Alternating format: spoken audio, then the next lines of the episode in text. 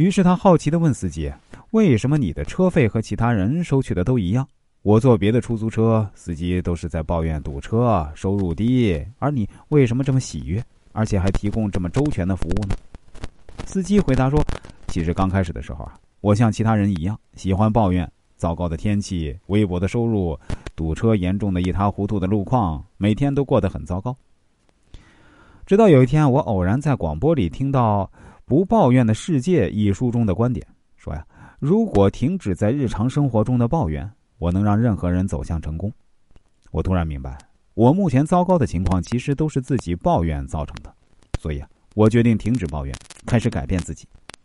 第一年呢，我只是微笑的对待所有的乘客，收入就翻了一倍。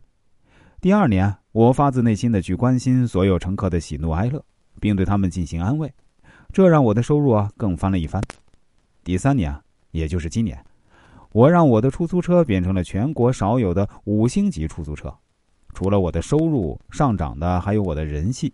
现在要坐我的车都需要提前打电话预约，而您呢，其实是我顺路搭载的一个乘客。事实上，能帮助自己的不是他人，而是我们自己。那应该如何做呢？天下只有三种事儿：我的事儿、他的事儿、老天的事儿。人生是一次可以选择的旅程，我们无法把控环境和他人，但我们始终都可以把控自己。不满、抱怨、矛盾根本解决不了我们的问题，反而会让我们极大的吸收负能量，影响健康的心情。不妨试着去建立强者思维，就当是面对生活中的一些困难挫折时，不抱怨、不逃避，迎面面对，直接去解决。